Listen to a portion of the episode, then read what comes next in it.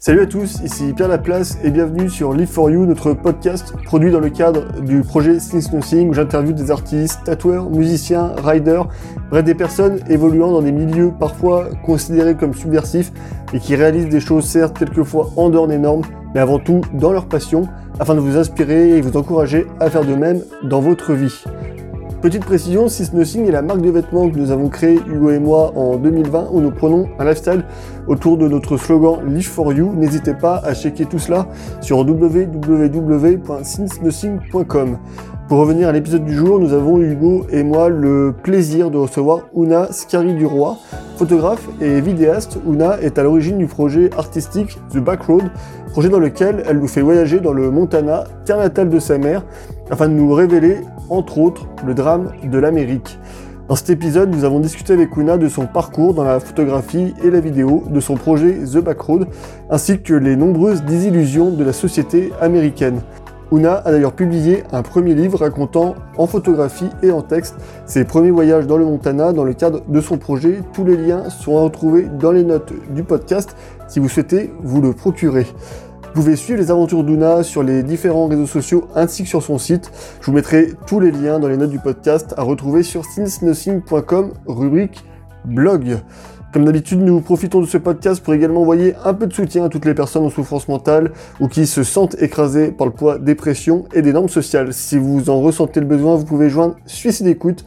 Il y a le 01 45 39 40 00 7 jours sur 7 et 24 heures sur 24. Suicide Écoute œuvre depuis 1994 à la prévention du suicide via sa ligne d'écoute où elle pratique une écoute anonyme, apolitique et aconfessionnelle grâce à la cinquantaine de bénévoles engagés qui la composent. Un grand bravo à eux. Je vais m'arrêter là et laisser place à notre conversation avec Una. Salut Una Salut Salut Merci à toi d'avoir accepté notre, euh, notre invitation.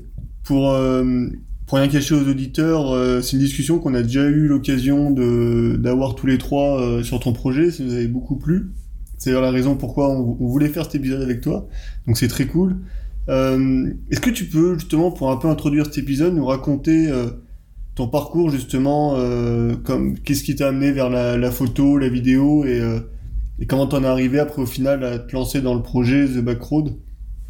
Ouais, alors euh, je vais essayer d'être brève parce que sinon ça va prendre beaucoup de temps. Mais j'ai, euh, du coup, mes parents euh, sont, sont de ce milieu-là. Mon père est artiste photographe euh, depuis 45-50 ans. Il a toujours fait de la photo argentique il est peintre également. Et ma mère a, euh, été journaliste et, euh, et, éditrice photo pour le New York Times. Du coup, j'ai toujours baigné dans l'image et dans la photographie.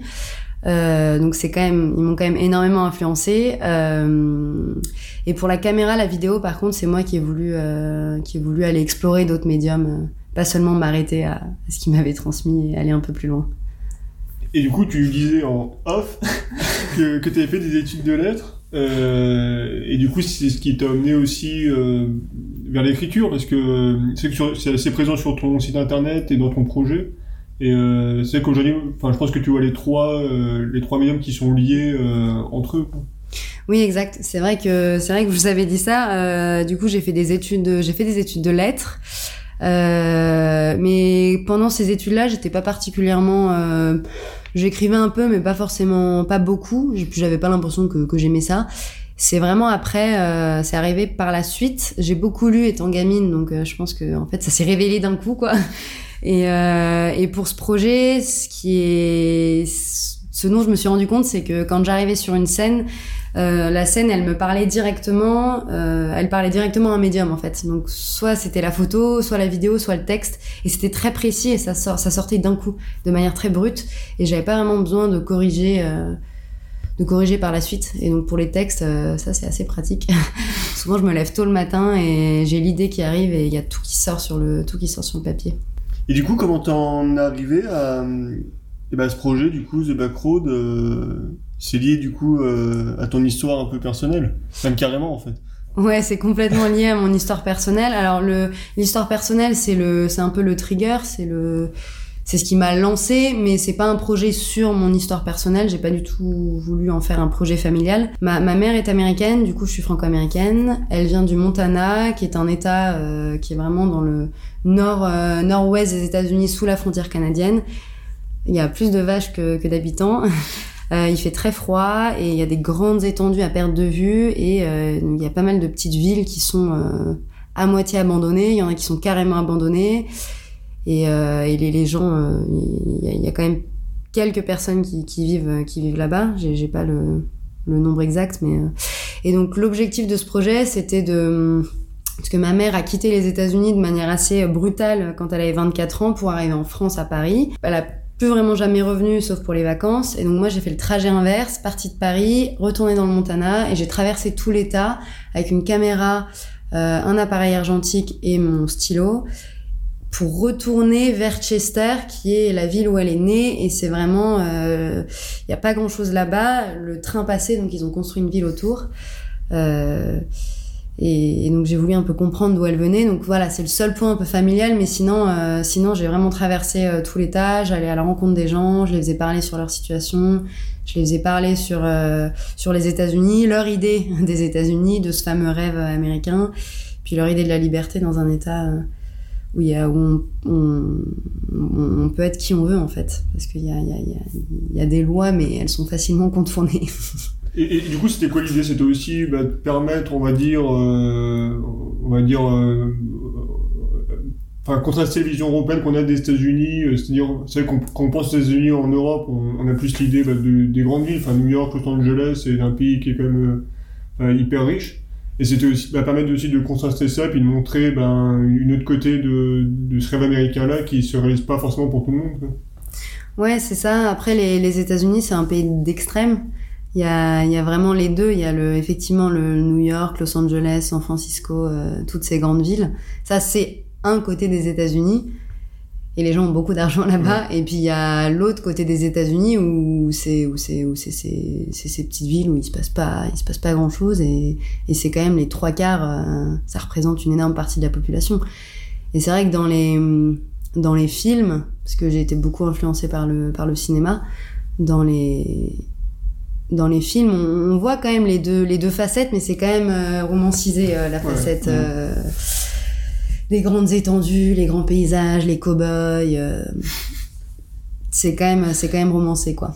Après, après, il y a quand même pas mal de justement les drames américains ou est-ce que ça se rapproche un peu quand même de cette réalité un peu plus glauque, on peut dire? Ouais, je trouve qu'aujourd'hui, de plus en plus, il y a les, maintenant le, de plus en plus de films. Bah, je pense à Nomadland, c'est le premier ouais. qui me vient euh, à l'esprit là. Mais euh, c'est ça, quoi. Ça, c'est, la réalité. Ça ressemble vraiment à ça. Il y a de plus en plus de films qui traitent, euh, qui traitent de ça. Mais euh, un, un, des films qui m'a vachement inspiré, notamment pour ce projet, c'est Paris Texas de Wim Wenders. Et, euh, et c'est marrant parce que du coup, c'est un, un, un père qui part avec son fils traverser euh, l'État pour aller retrouver la mère. Et moi, le, le projet, euh, au début, je suis partie avec mon père pendant un mois. Et il m'a un peu transmis, en fait. C'était un peu une histoire de transmission. Donc, je suis partie pendant un mois avec lui, sur les traces de ma mère.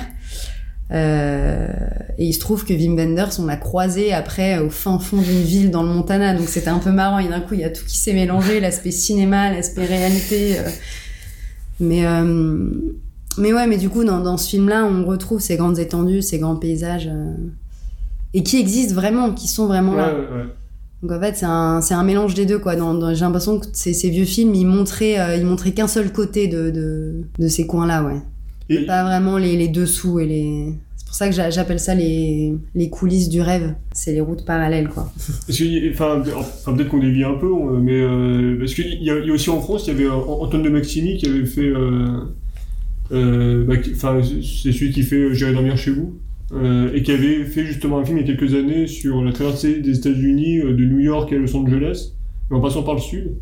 Et il montrait justement aussi bah, toute, euh, ouais, il a traversé tous les États, et puis forcément du coup il montrait aussi, on va dire cet envers du décor, mais en passant par le sud, et c'était, c'était, vachement intéressant quoi, comme démarche. Ouais ouais, bah ça après je pense. Euh je pense que toutes les toutes les grandes routes qu'on connaît, route 66, euh, puis puis toutes les autres, elles euh, elles passent à travers ces villes, mais c'est des des parcours bien bien spécifiques ouais, quoi. Ouais. Donc on on passe devant ces gens, on les côtoie au final, mais eux-mêmes sont dans un rôle de, ils savent qu'il y a il y a ce tourisme qui passe et donc il faut qu'il faut faire bonne figure ou juste pas faire pas forcément faire bonne figure, mais ils sont dans leur rôle En fait, on les a un peu, on leur a un peu collé un rôle, quoi. Je trouve. C'est, je sais pas comment dire, mais. Il y avait un peu ce côté-là euh, où, euh, en gros, c'est. Euh, enfin là, on sait qu'on touche à d'autres sujets du coup, mais où il y a cette notion d'améritocratie qui est souvent évoquée. Et enfin moi j'avais lu ça dans, dans, différents articles en fait où, c'était surtout marqué aux États-Unis où il y avait justement ce contraste entre ceux en gros bah, qui gagnaient et du coup, bah, ce côté ouais, du 1 américain, ok, on a gagné. Et puis d'un côté, bah, il y avait euh, les perdants qui étaient laissés de côté. Et puis, euh, bah, du coup, c'est plus aussi euh, peut-être ces gens-là. D'ailleurs, ce que tu... les gens que tu rencontres, est-ce que ce serait pas justement un peu des victimes de ce rêve américain qui s'est pas réalisé pour eux? Et alors qu'on fait croire que finalement il est réalisable pour tout le monde, mais en fait c'est peut-être plus compliqué que ça au final. Ouais, victime, c'est le bon mot. parce que.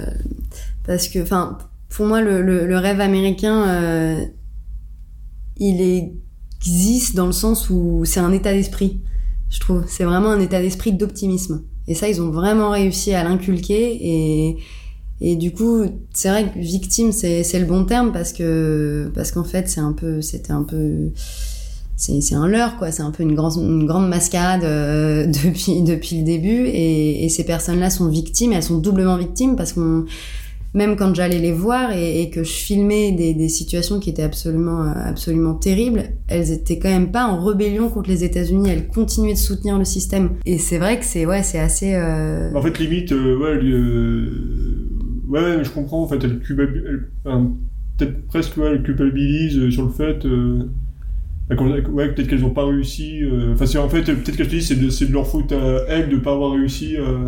Ouais, puis c'est en fait c'est un discours aussi qu'ils ont écouté depuis tout gamin au final. Donc euh, pour eux, ouais, c'est ça vient de eux et pas des facteurs externes. Quoi. Ouais, ça c'est hyper important. Ça vient de eux. Ça c'est euh, comme c'est un, c'est vraiment une, société qui est hyper individualiste. Ça vient de toi. Donc si t'as pas réussi, c'est de ta faute. Et ça c'est quelque chose qui est ouais qui est vachement présent et qui se et qui se ressent quoi. Et, euh, et c'est vrai qu'il n'y a pas ce... Bah, pour les populations que j'ai filmées, donc c'est majoritairement des, des, blancs, surtout dans le Montana, il y a peu de, il y a peu de noirs. Euh, c'est des populations qui, qui défendent, mais corps et âme, euh, le Montana, quoi. Et le, qui défendent, qui défendent leur pays et qui en parlent avec des mots qui sont, qui sont très optimistes, alors qu'ils sont dans des situations qui sont très, enfin, désastreuses, quoi. Mais c'est intéressant parce que c'est que c'est un. En toi, tu vas rigoler parce qu'on en parle souvent, mais euh, il y a un biais cognitif qui est assez peu connu et ça me fait penser à ça qui s'appelle l'erreur fondamentale d'attribution, où justement on, on a tendance à, à prendre les facteurs internes comme étant beaucoup plus importants que les facteurs externes dans son parcours. Et finalement, en fait, pour de vrai, c'est plutôt les facteurs externes qui expliquent euh, une réussite ou non dans sa vie. Alors après, faut définir ce qu'est le mot réussite, mais euh, et c'est vrai que c'est un peu, en fait, c'est un peu ça, c'est que, en fait, la majorité des gens, ils croient que ça vient tout d'eux, et alors qu'en fait, il y a une multitude de facteurs externes qui fait que, bah, t'auras tel ou tel parcours, et des fois, il y a des trucs que tu maîtrises pas vraiment, au final. Ouais, ouais, c'est très, très, c'est très, très malin comme, euh, comme, euh, comme modèle là-bas. Au moins, euh, c'est pas c'est pas bah, pas la faute de c'est pas la faute des autres c'est pas la faute de l'État ou quoi c'est la faute de c'est la faute de la personne. Et si tu veux y arriver t'as qu'à you gotta work hard. Mais et du coup il y en a qui triment toute leur vie et mais mais il y, a des piliers fondamentaux qui manquent et du coup ils ont beau trimer toute leur ah bah vie sans ces piliers là ils n'y arriveront pas. Et... mais d'ailleurs c'est pour ça que tu disais, euh, je trouve que, je trouve que c'est intéressant ce que tu disais que l'American Dream c'était un, un état d'esprit. Mais à part ça, en fait, il, ce qu'il ce a déjà existé, en fait, c'est juste un, du coup, ouais, c'est un état d'esprit, mais ça, ça a jamais été quelque chose de, enfin, dans le sens, euh, en fait, la promesse de, euh, je travaille pour réussir, en fait, c'est, c'est très aléatoire. Mais c'est très matériel comme rêve au final, parce qu'il faut avoir, euh, il faut avoir de l'argent. Mm. Alors, pas forcément, parce que du coup, le, le, le concept de l'American Dream, c'est que n'importe qui peut, peut réussir en travaillant. Euh, en travaillant comme un acharné, mais dans les faits, euh, sans argent, c'est quand même, euh, c'est quand même sacrément compliqué. Et, et du coup, ouais, il a, il a, il a existé, mais, mais c'était matériel et c'était, et c'était, c'était un bref moment parce que il s'est effondré pour énormément de personnes. Du coup, ça reste à l'état de, de, rêve, quoi. C'est un, il a existé dans le sens où, comme c'est une, c'est une pensée, c'est une mentalité, c'est quand même la fondation des États-Unis, quoi. Ouais, ouais. Ils se sont tous basés là-dessus, c'est ce qu'ils transmettent à leurs enfants, c'est ce qu'ils transmettent de génération en génération. Donc en fait, ça fait tenir le pays par la, ouais, c'est, c'est comme un, c'est comme un, c'est une carotte, quoi. Donc en ce sens-là, il existe, mais, mais c'est, c'est très, c'est très très compliqué, euh, c'est très compliqué d'y arriver. Mais c'est intéressant ce mot, euh, quand tu dis que c'est une carotte, parce que finalement, bah, tu te dis, euh, c'est ce qui motive aussi les gens à travailler, à, parce qu'en fait, si tu dis aux gens, bah, vous allez travailler, mais de toute façon, euh, bah, vous n'allez pas gagner grand chose dans tous les cas, en fait, ça motive personne. Et ouais, il se sert peut-être vraiment aussi de ça, euh, ah ouais, comme étant une carotte au final. Ouais, je, le vois vraiment comme une, euh, comme une carotte. Ça a sûrement marché pour certaines, ça a marché pour certaines personnes, et c'est des belles histoires qu'ils qui ne cessent de raconter. Mais, euh, Ah, mais c'est vrai c'est- que c'est- c'est- c'est c'est une, c'est, oui, c'est un appât, quoi. Mais mais c'est aussi ça, bah, c'est ce qu'expliquait euh, Albert Moukébert, euh, qui est un philosophe français. En fait, il disait qu'en fait, euh, oui, en termes, euh, dans les faits, oui, il y a des gens qui sont partis de rien, qui ont réussi, mais il disait qu'en termes statistiques, c'était très faible. Mais comme les médias, en fait, c'est des belles histoires et euh, bah, les médias montrent entre guillemets euh, bah, que ça, on a l'impression que, bah, en fait, tu- tout, le monde peut le faire et c'est juste une question de motivation et de travail. Et c'est ça, en fait, qui est un peu pervers dans ce dans système-là, quoi. Ouais, c'est ça le drame en fait. C'est pour moi c'est pour ça que c'est un peu un drame, c'est un alors là je vais aller loin et, c'est un peu noir mais je le vois un peu comme une expérimentation en fait. C'est c'est expérimental comme euh, comme mode de fonctionnement. Et ça fonctionne là depuis enfin là c'est en train de se casser la gueule mais mais mais il y a encore plein de personnes des États-Unis surtout parce qu'à l'extérieur la critique est, énorme mais au sein même du pays dans ces coins un peu plus reculés, les gens continuent de défendre ce modèle. C'est comme si leur cerveau, il était lobotomisé, quoi. Et, du coup, peut-être qu'on y reviendra plus tard, mais tu penses que c'est aussi pour ça que, par exemple, les personnes qui sont présentes dans ton projet, que tu as filmé ou que tu as photographié, euh, ont accepté aussi de, se livrer, parce que c'est que c'est qu'il y, a des- photos où, en fait, tu es vraiment chez eux, en fait, tu es vraiment presque en immersion euh, bah, à l'intérieur de leur espace, et ils ont, ils ont quand même accepté. Enfin, euh, pour, eux, c'était quoi le but En fait, c'était parce qu'ils ils étaient quand même fiers de ce qu'ils étaient, et puis ils voulaient montrer ça, ou. Il y a, y a, hum, enfin, il y a vraiment les deux. Il y en avait qui étaient ouais fiers. Bah, la famille Hendrickson à but, ils étaient vachement fiers. Et puis leur, euh, au final, c'était une, c'était une belle histoire aussi. Ils avaient trois enfants et la petite dernière, elle commençait des études d'infirmière. Donc tu vois, en ce sens-là, il y avait une ouverture. C'était Ouais. la, la petite dernière, elle avait peut-être, euh, peut-être. euh, réussir euh, réussir à faire quelque chose parce que les autres c'était c'était pas ça quoi c'était Ouais, se sortir un peu à de se ce- sortir ouais À se sortir c'est ça de, de bah, cet environnement, là, ouais un peu. ouais euh, ouais et euh, de cet environnement qui, qui les qui les qui les maintient au sol en fait et euh, et les autres donc c'était en fait c'était c'était ils étaient assez joyeux ils étaient contents de parler de leur vie ils étaient très fiers de leur de leur ville but euh, et, et les autres, du coup, à Deer Lodge, euh, ça c'est une, ça c'est une ville qui paraît abandonnée, mais qui ne l'est pas. Euh, la- et quasiment tous les habitants sont, prennent des drogues ou sont, sont, sont, sont alcooliques. On fait là beaucoup de prisons.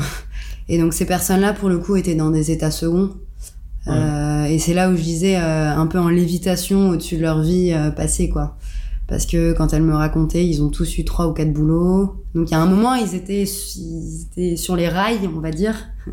Et après, ils ont complètement lâché la rampe. Et, et donc là, ils, ouais, ils sont, ils sont un peu en lévitation, quoi. Ils vaquent dans la ville, ils ont des petits boulots. euh. Et là, en fait, ils s'en foutent. Et c'est vrai que dans le film, vous avez dû voir un moment vivre quand elle parle, elle est vachement honnête. Elle dit, mais on est tous addicts. euh. Ils sont vachement Ouais, honnêtes, ouais, en fait ouais. eux ils sont passés ils sont carrément au-delà quoi ils s'en fichent maintenant ils ont tellement je pense qu'ils ont tellement ça a été tellement compliqué pour eux tellement dur que maintenant ils sont ils sont en permanence sous, sous substance et ils ont ils ont lâché ils sont dans un nuage euh, un peu ailleurs euh. mais ils sont je pense ils sont ils sont ils sont très au fait du truc et assez lucides euh, eux pour le coup sur la situation ouais Et toi, tu trouves justement, euh, ce qu'on en, enfin, on en parlait un tout petit peu tout à l'heure, que bah, justement le système américain, il, là, il est à bout de souffle quelque part. Euh, Il y, a- il y a un truc intéressant que tu écrivais sur ton site, tu mettais, euh, Euh, c'est un pari risqué de se lancer dans un master en ajoutant une dette supplémentaire de 50 000 dollars à celle qui existe déjà? Mais la plupart du temps, ils estiment que c'est nécessaire pour trouver un emploi qui leur permettra de rembourser la facture. Je trouve qu'en fait, ça, euh, ça démontre bien à quel point c'est euh, un peu même absurde. C'est un engrenage, en fait. en fait, c'est, fou parce que c'est, vrai que ouais, c'est, asphyxiant. Ça veut dire avant même de, avant même de se lancer dans la vie, ils sont déjà endettés. Euh, c'est, ouais, asphyxiant comme, comme process. Et oui, je pense qu'il est complètement à bout de souffle. Je pense que le, le, système est vraiment à bout de souffle. Et tout à l'heure, je parlais des piliers fondamentaux. on en parle, on en parle, on le rabâche, mais c'est vrai que la santé et les études, c'est quand même deux piliers. Faudrait, faudrait commencer à, à sérieusement changer les choses et à ce que ça devienne, ça devienne ouvert à tous, quoi. Alors, je dis pas qu'en France, c'est parfait il y a, y a, un paquet de il y a un paquet de un paquet de trucs qui ne vont pas mais au moins il y a ça quoi. Au moins les, les la, la, santé est plus ou moins gratuite et les mm. et les études sont, sont ouvertes à tous. C'est clair mais euh, à bout de souffle euh, en fait ouais alors j'y réfléchissais tout à l'heure mais je pense que du coup les les pour le coup les populations noires aux États-Unis qui ont été euh, qui ont été maltraitées depuis le début et sont en pleine rébellion avec le Black Lives Matter. Mmh. Donc, à bout de souffle, ouais, parce qu'il y, y, a toute cette partie de la population qui, qui n'en peut plus, quoi, et c'est complètement légitime. Et par contre, les, du coup, les, les, les blancs aux États-Unis, eux, ont toujours été, euh, ont toujours été, ont toujours été respectés, en fait. Il y a toujours eu pire ouais. qu'eux. Et donc, je pense que dans, dans ces petits bleds, euh, ils se voient pas comme euh, comme le bas de l'échelle en fait. Et, ah oui, et ouais. tu vois et ils ont pas forcément ce désir de rébellion parce que parce qu'ils ont toujours été bien intégrés euh, bien intégrés dans la société alors qu'en fait ils, ils, c'est leur situation elle est elle est elle est elle est terrible également. Je le je, je le vois un peu comme ça ouais. il y a il y a une autre notion bah justement tu évoquais euh, tout à l'heure et je voulais revenir. Euh, pareil, tu écrit sur ton site un moment, euh, la famille H a rejoint cette routine, elle les protège de la lucidité. Euh, Est-ce que tu peux nous en dire plus justement sur cette notion de lucidité? Qu'est-ce que tu entends bah, par là en fait? Ouais, justement, la famille H, c'est les Hendrickson dont je vous parlais, ouais. qui habitent à Butte là. Et, et, et c'est vrai que oui, la, la, la lucidité, bah, quand, quand j'arrivais sur place et que je filmais, la, la scène c'est vrai que c'est c'était c'était triste enfin c'est pas c'était pas joyeux comme comme ambiance. Mais pourtant ils avaient un énorme sourire ils étaient pleins d'optimisme ils lâchaient rien ils continuaient ils défendaient puis puis ils étaient là dans leur petite routine tu vois d'aller au travail le matin de rentrer le soir mater la télé. Puis comme ça ils avançaient tu vois les jours passaient les mois passaient les années passent. Et euh, et du coup, ouais, c'est peut-être là où je parle de lucidité, c'est peut-être mon regard en fait, du coup, d'européenne, euh, tu vois, sur la scène qui est assez lucide. Et puis eux, en fait, qui sont complètement enfouis dans, dans ce décor et dans cet environnement et on leur a tellement dit que c'était que c'était un pays incroyable et que que peut-être qu'un jour le l'American Dream les frapperait que ils continuent en fait. Ouais, en fait, c'est presque un peu euh, comme quelqu'un qui joue au loto quoi. Peut-être qu'il espère, ouais. peut-être qu'il espère, ouais. bah ouais, peut-être qu'un jour, bah, ça, ouais. peut-être qu'un jour ça marchera et puis, euh, et puis là ça sera cool. Quoi, puis, oui, c'est euh... ça, ouais. C'est ça. Et en fait, je me suis toujours dit que j'aimerais bien essayer de faire la même chose en France. Le, le pareil, le partir avec une caméra, un appareil et, une, et, une, et un stylo, et puis, et puis partir euh, traverser, tu vois, les, les régions euh, de ouais. France. Et je pense que je pense que les gens sont beaucoup plus enragés et sont beaucoup plus révoltés contre contre le système. Et donc ça, ça serait intéressant de ça serait intéressant. Parce que du coup, t'as as, as, déjà pu faire des parallèles entre euh, les États-Unis et la France justement. Euh, bah, je me suis pris. j'ai essayé de. J'ai commencé en, en France. J'ai essayé. Je me suis pris. C'était pas du tout le même accueil. euh, les gens n'avaient pas envie que je les filme. Euh, ils étaient. Ils étaient pas contents. Ils étaient de mauvaise humeur. Alors ce que je peux comprendre, hein, c'est. Ouais. Enfin, je, moi aussi, je pense que ça me ça me ça m'énerverait de voir quelqu'un avec une caméra qui vient de filmer. Euh, qui vient filmer mon quotidien, qui vient filmer euh, chez moi. Enfin, c'est vrai que ça peut paraître assez insupportable. Mais du coup, j'ai vraiment vu cette réaction aux États-Unis. Ils s'en foutent, ils sont contents, euh, voilà. Et en France, j'ai eu beaucoup de portes qui se sont fermées. Je pense que le contact, je pense que ça mettra plus de temps, mais c'est possible. Faut juste. Euh... c'est pas la même mentalité. C'est pas les ouais, mêmes mentalités, euh, ouais. Mais pour revenir à la notion de lucidité, euh, c'est que nous, quand on parle de lucidité, on pense euh, tout de suite à Albert Camus. Et justement, il disait un truc et je trouve que ça ressemble bien à ce que tu disais. Euh, il disait que lui, justement, se, se rendre compte de l'absurde, donc quelque part que la vie n'a pas de sens, c'est se libérer, il disait, d'une illusion de, de, une illusion de liberté qui était enfermée en fait dans les carcans de, bah, de la société. euh, et justement, en fait, bah, il disait que, bah, bah, comme t'expliquais, la personne qui travaille, qui rentre, qui... euh, en fait, on lui explique bah, qu'elle est libre, mais euh, en fait, lui, il expliquait que bah, pas vraiment, parce qu'en fait, elle respectait juste un schéma euh, qu'on y a inculqué, et on, lui dit, bah, ça ressemble à ça, la liberté. Euh, et je trouve que du coup, cette notion de lucidité, ça, ça se ressemble beaucoup euh, avec ce que disait Camus sur ce point-là. quoi. Mm.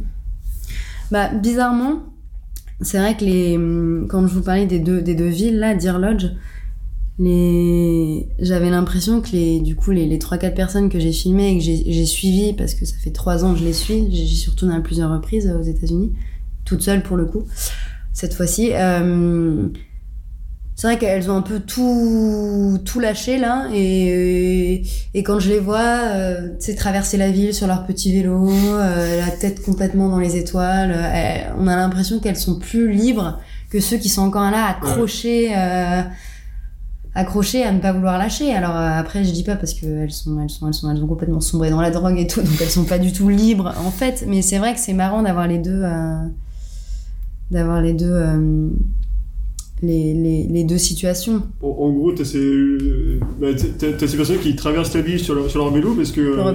il y, a- il y a beaucoup de films, je trouve, et il y a un, des- bah, un des derniers qui est sorti euh, au cinéma, c'est Red Rocket, où, euh, où là c'est dans une, une petite ville pauvre du Texas. C'est quelqu'un en fait euh, qui, qui est à Los Angeles et qui revient dans sa ville parce qu'il a, il a un peu tout perdu. Et, et, et c'est que la, la majeure partie du temps dans ce film, on le voit sur, sur son vélo en train de traverser comme ça le- sa ville. Et il y, a- beaucoup, euh, il y a la série ici sur Netflix, euh, où là c'est, euh, bon là c'est pas vraiment une ville pauvre, mais pareil en fait on voit le héros, euh, à Venice Beach, euh, qui, qui traverse tout le temps la, la ville sur son vélo. Et, et- c'est marrant que t'évoques ça parce que on a vraiment l'impression qu'il y a eu aussi cette image-là. Et est-ce que peut-être que c'est aussi, ouais, peut-être que ça fait référence à une autre forme de liberté aussi au final. Bah ouais, bi- bizarrement quand je quand j'allais là-bas et que j'allais que j'allais filmer à Deer Lodge, c'était euh, j'avais toujours une, une petite boule au ventre parce que hum, je sais qu'ils sont tous euh, ils sont tous sous l'emprise de la drogue et et de l'alcool et du coup à tout moment ils peuvent euh, ils peuvent péter un plomb et péter un plomb contre la caméra. Euh, mais du coup c'est pour ça que j'ai une toute petite caméra, j'ai pas de micro, j'ai rien et à chaque fois je demande je demande toujours si ça ne les dérange pas et ils sont toujours très ouverts. Et du coup quand au début, euh, il y a ce couple que je filmais, Joe et Viv, qui habitaient dans une maison, et avec un amas de bordel dans le jardin et à l'intérieur. Et, euh, ensuite, j'y suis retournée quelques mois après. La baraque, elle était vide, les vitres étaient, étaient fracturées, ils n'étaient plus à l'intérieur. Donc, je les ai cherchés dans toute la ville, je les ai pas trouvés, c'était en plein milieu de l'hiver en plus. Euh, et du coup, comme ça, j'ai passé un an à penser à eux et je suis retournée euh, toute seule cette, cette, année au mois d'août. Et, j'ai rencontré une femme qui m'a dit ah mais euh, je la connais, euh, je vais t'emmener, euh, je vais t'emmener chez elle. Et en fait, elle, elle avait déménagé. Maintenant, elle habitait toute seule dans dans cette espèce d'immeuble qui était en ruine, à moitié en ruine, et tout le monde avait une, chambre comme ça. Les portes étaient à moitié entrouvertes, on entendait la télé un peu dans le fond. euh, on savait pas trop ce qu'ils faisaient à l'intérieur.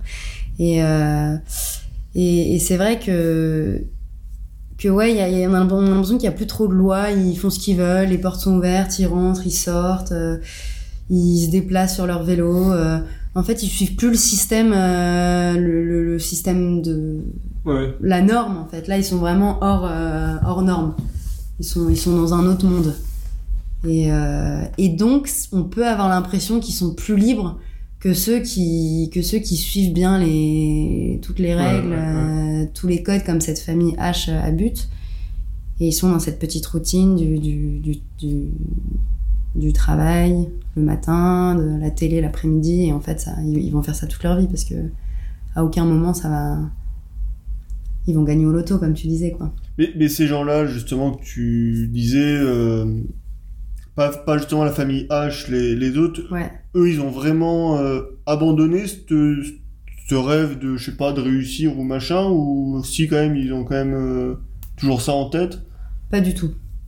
Non, non, là, ils, ils ont complètement. Euh, ils parlent même pas de ça. Bah, alors, ils sont, ils sont vraiment dans un autre état. Ouais, c'est plus euh, pour eux, quoi. Ils parlent même pas de ça.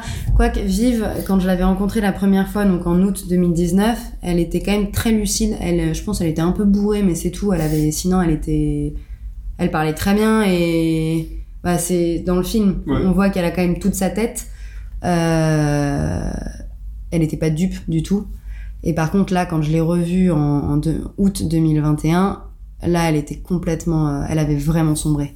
Encore plus, elle était vraiment ravagée par, euh, ravagée par la drogue et donc là, ouais, elle a, elle encore plus, euh, elle a encore plus, plus sombré dans, plus sombré dans, la chose, ouais. Mais Et, tu parlais tout à l'heure, et ça, ça vient sur une prochaine question, justement, bah, de la quantité d'objets qu'ils avaient. C'est que c'est assez frappant dans les images. Il y a beaucoup de canapés, et t'en photographies beaucoup. Oui, ça, ouais. Et t'écris pareil sur ton site. Euh, euh, ici, l'objet bouclier, il n'y a que ce qui est palpable qui rassure. Les promesses et autres engagements moraux n'ont pas leur place. Et ça montre quoi? Ça montre aussi à quel point bah, la notion un peu de réussite et euh, ça passe beaucoup par la possession matérielle. Euh, bah alors, je sais pas si. Non, j'aurais pas dit ça. Euh, J'ai l'impression que moins, moins les gens, moins les, les gens ont, plus ils, enfin, moins ils ont d'argent, plus ils ont, euh, plus les objets s'accumulent en fait et s'empilent. Comme si c'était un, je le vois un peu comme ça, mais un mur d'objets et, et un peu un mur de protection, parce Ouais. que l'objet c'est quelque chose de très tangible c'est c'est on peut le toucher quoi donc on l'a tout tout tout le reste c'est des promesses c'est des c'est des c'est des c'est des grandes phrases et c'est des mais là pour le coup les objets c'est un c'est ils l'ont c'est Ouais, à eux ouais, quoi. c'est quelque chose qu'ils possèdent. Et et c'est vrai que et c'est vrai que j'ai remarqué ça ouais dans ces petites villes et tous les jardins sont sont des c'est comme on a l'impression que c'est des en anglais on dit des garage sales mais tu vois des Des dépotoirs. Ouais, pas des dépotoirs, mais des hum, quand, quand on vend tous ces, ob- tous ces objets euh, devant un garage. euh, Ah, une brocante. c'est comme des euh, brocantes, ouais, ouais, des brocantes qui sont là toute l'année et, et les objets s'empilent. Et quand j'avais perdu, quand Joe et Viv avaient été partis subitement de leur maison, le, le fauteuil de Joe m'avait marqué et du coup j'avais traversé toute la ville en décembre trois mois après à la recherche du fauteuil de Joe. Je me suis dit si je trouve le fauteuil, je trouverai la maison de Joe. Et je n'ai jamais trouvé le fauteuil de Joe. Mais donc en fait c'est ça, ils se baladent avec leurs objets, ils vont d'un endroit à l'autre avec, euh, avec leurs objets. Et j'ai filmé euh, des nouvelles euh, des nouvelles familles cet été et pareil j'ai eu un aperçu de l'intérieur et c'était mais il y a un, un nombre de de- de- de- d'objets et de paperasses et de trucs qui, qui s'empilent c'est Mais, sou- mais souvent, c'est la protection j'ai l'impression que c'est un ouais. mur de protection ouais. les objets sont pas forcément tous en très bon état. ah non non non, Ouais, non. c'est des fois c'est complètement délabré. complètement délabré ouais et les et les canapés c'est vrai que j'ai un peu une obsession avec les canapés Euh, il y en a beaucoup là-bas Ouais. Et en fait, j'ai l'impression que c'est des, je les vois un peu comme des personnages. J'ai l'impression qu'ils ont une âme. C'est-à-dire, on sent les fesses qui se sont assises pendant des années. On voit la trace encore. Et je, je, c'est comme si les canapés avaient beaucoup de choses à dire, en fait. Ils étaient, ils sont là, ils posent, ils, ils ont observé, observé. Ils étaient assis devant Ouais, toutes ces sont- années avec la personne devant la télévision. Donc, les canapés ont beaucoup de choses à dire. C'est donc, eux qui savent tout. c'est eux qui savent tout, mais voilà. Donc faut les, faut les, je les respecte beaucoup et dès que j'en croise un, je le prends en photo. Pour l'instant, j'ai une petite série, j'ai une dizaine de canapés en photo, toujours pris de face à l'horizontale. Un canapé, c'est essentiel, comme pour une famille, euh, la famille H. Justement, si elle passe une partie de son temps devant la télé quand elle rentre du boulot, le, le canapé, c'est un peu le, un peu le, le point de loisir de, de, de la famille. En plus, c'est- en plus, c'est des lieux, il y a peut-être pas, comme tu disais, forcément énormément de choses à faire. Au final, euh, quand tu rentres du boulot, euh, Mm. bah, à part regarder la télé, finalement, il n'y a pas beaucoup d'activités, peut-être, dans ces villes, euh, ou d'animation, ou... Non, il y a, y a, c'est sûr qu'il y a pas, il a pas grand chose à faire. C'est vrai que le canapé, c'est le premier lieu, ouais. Quand ils rentrent, ils vont s'asseoir dedans. C'est bien connu. Enfin, le, le gros sofa américain, on s'enfonce. Euh, et puis même, même dans le cinéma, hein, le canapé, c'est un. Il y a toujours une scène avec un, un canapé et la lumière bleue de l'écran qui Bah, tu parlais de... s'agite sur le visage des Red gens. Rocket, c'était Ah ouais, c'était bah ça. ouais, c'est- tout à fait ça. ouais. Ouais. Bah, après, la ville de Butte, elle est vachement intéressante, là où la famille H réside. C'est là où ma grand-mère est née. Et c'était une ancienne ville minière euh, qui, dans les années 20, euh, même, même fin, du, fin 1890, 19, début 1900, qui était un, un des gros gros centres miniers euh, du monde et ça, ça, ça a attiré des, des gens du monde entier, autant des Irlandais que des, que des Italiens, que des, des Écossais euh, de partout. Et donc il y a eu beaucoup d'argent à un moment. Donc il y a, il y a, des, il y a des, ces gros buildings qui sont au milieu de cette ville. Donc t'as l'impression parfois, tu, tu, tu, si, tu, si tu regardes, tu vois juste le, le bloc, t'as l'impression d'être à New York, et puis après tu tournes la tête et en fait il y a ces, il y a ces, il y a ces mines euh, derrière, et, et puis tu, tu retombes sur les scènes, euh, les scènes qu'on peut retrouver à Deer Lodge. Mais il y a de temps en temps, tu vois, ces grandes allures, t'as, une- t'as un peu une cinquième avenue qui traverse la ville. euh. Donc ça, ça aussi, ça a filmé, c'est un, c'est un, c'est un délice quoi. D'un point de vue cinématographique, c'est assez hallucinant. On a l'impression d'a- d'arriver sur un décor de, de cinéma quoi. Ouais, parce, qu'il y a- ça Surtout fait- quand on croise Wim Wenders au café, on a encore plus l'impression que. Parce qu'en fait, ça fait plusieurs ambiances dans, un... dans une même ville, quoi. Ouais, c'est ça, c'est vraiment plusieurs ambiances. Et c'est pour ça que c'est, ce pays, il est fascinant aussi. Enfin, moi, moi je, je, je suis fascinée, c'est que c'est, c'est, c'est, d'ambiance. Ces couches d'ambiance et de, et de personnes. On croise des, on croise des personnes vachement intéressantes. Et comme je disais tout à l'heure, dans le Montana, c'est un état qui a, qui a caché beaucoup de criminels. Ouais. Et euh, ça, c'est en anglais, ça se dit pas en français, je crois, qui a caché. Si? Ouais, Ouais, parce que Euh, on va l'employer. Donc en fait, ouais, il y a, y beaucoup de personnes qui, qui viennent là pour faire table rase du passé et se construire une nouvelle, euh, soit une nouvelle personnalité ou soit se cacher. euh, donc il y a, y toute cette ambiance de mystère, de crime euh, qui rôde quoi. Pour finir, il y a une question un peu traditionnelle. Toi, qu'est-ce qui te rend le plus fier, justement, dans le travail que tu réalises avec euh, Backroad Euh, c'est compliqué ça comme question.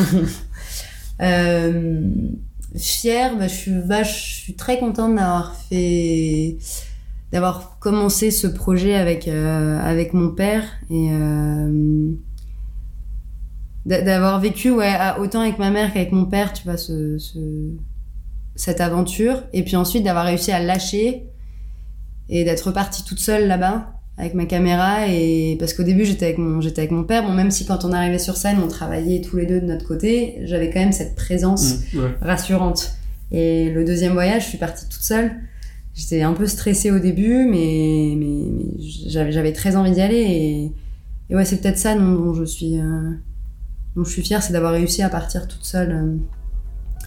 Et puis de, de m'être mis au, au- au montage vidéo aussi chose que je ne savais pas faire euh, auparavant et d'avoir imprimé ce, ce beau livre avec Nebel Press. Et, et, et, et du coup, justement, ouais, le livre, c'est- c'était en, en édition limitée ou on, Ouais. on, on peut le retrouver où? Enfin, il y en a encore des, des exemplaires ou- Alors c'est une petite édition, c'est une édition de 50 exemplaires imprimés en risographie qu'on peut trouver à la galerie Art by Friends à Annecy. Euh, ou sinon, si vous me contactez euh, sur Instagram ou par mail, je peux vous envoyer un exemplaire et il en reste une dizaine. On mettra tous les liens. Ouais. Bah, merci, Oula. bah merci, Merci, à vous, c'était chouette de partager ça. Et voilà, c'est tout pour cet épisode, en espérant qu'il vous a plu. Concernant les notes de ce podcast, rendez-vous comme d'habitude sur sisnothing.com, rubrique blog, où vous trouverez les liens pour découvrir le travail d'Una et pourquoi pas se procurer son livre qui vaut vraiment la peine d'être découvert.